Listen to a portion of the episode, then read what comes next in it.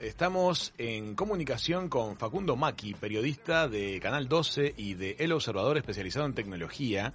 Este, el gigante de las telecomunicaciones WhatsApp anunció ayer jueves que sumará la posibilidad de enviar mensajes que desaparecerán. Es una novedad con la que la aplicación WhatsApp va a competir con la red social Snapchat que ofrece esa posibilidad.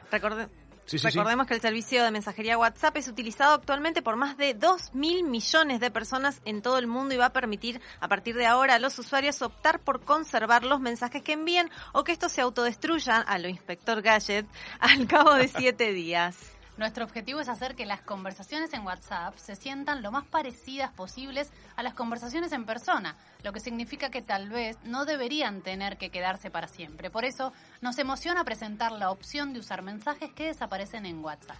Muy bien, esto nos generó algunas dudas fuera de micrófono y nos pareció que lo mejor era evacuarlas con un experto. Entonces, estamos en comunicación con Facundo Maki, especializado en tecnología y periodista de Canal 12 y del Observador. ¿Cómo estás, Facundo? Bienvenido a la mesa de Hijos de Punta. ¿Qué tal? Buenas tardes para todos, saludos para toda la gente del estudio y para la audiencia. Muchas gracias. estar en comunicación con ustedes. Bienvenido. Facundo, bueno, entonces WhatsApp nos va a dar la posibilidad, no la obligación de que los mensajes se, se borren a partir de, del séptimo día.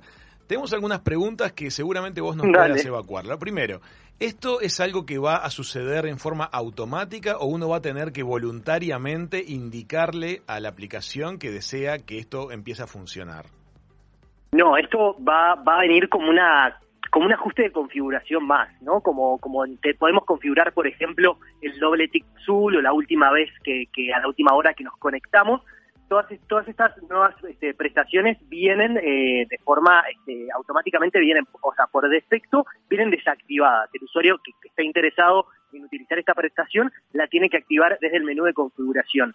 Esto va a llegar en la próxima actualización de, de, la, de la aplicación, que seguramente venga en los próximos días. Todavía no hay una fecha concreta, pero se suma un poco, digamos, esa intención que tiene Facebook. Recordemos que, Facebook es como el gran, eh, el gran emperador de las redes sociales porque tiene a Facebook como su red madre, a Instagram y también WhatsApp. Son todas propiedad del mismo grupo. Y lo que le está pasando a Facebook en el último tiempo es que le está costando captar a los usuarios más jóvenes, ¿no? Hoy la, atención en, las aplicaciones lo que quieren es captar la atención de sus usuarios y de alguna manera todas se desviven por eso y una de las herramientas que tiene Facebook para mantener a sus usuarios conectados es escuchar lo que quieren, los reclamos. Y uno de los grandes reclamos venía por este lado, de generar mensajes que se pudieran, entre comillas, autodestruir. Son mensajes que al cabo de siete días, si vos lo activás en un chat en concreto o en un grupo en concreto, al cabo de siete días se van a borrar. ¿Qué utilidad podría, podría tener esto? ¿Qué practicidad? Yo pienso mucho también en, en cómo ahora estamos usando WhatsApp, no solo como un instrumento de nuestra vida cotidiana para hablar con amigos o con familiares, sino también es una herramienta de trabajo.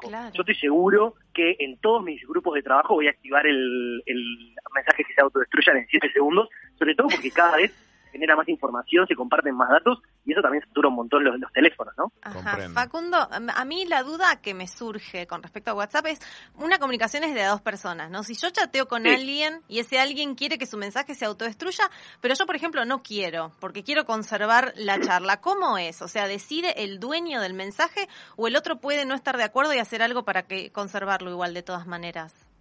Bueno, al principio ayer cuando, cuando apareció la, la novedad, que ya viene siendo muy discutida, pero en la jornada de ayer se confirmó oficialmente, estaba un poco esa duda de si se va a destruir de los dos lados. Y finalmente eh, lo que es lo que estiman que va a pasar, porque todavía no está la actualización, solo hay algunas pruebas beta en algunos que algunos usuarios tienen acceso muy concreto.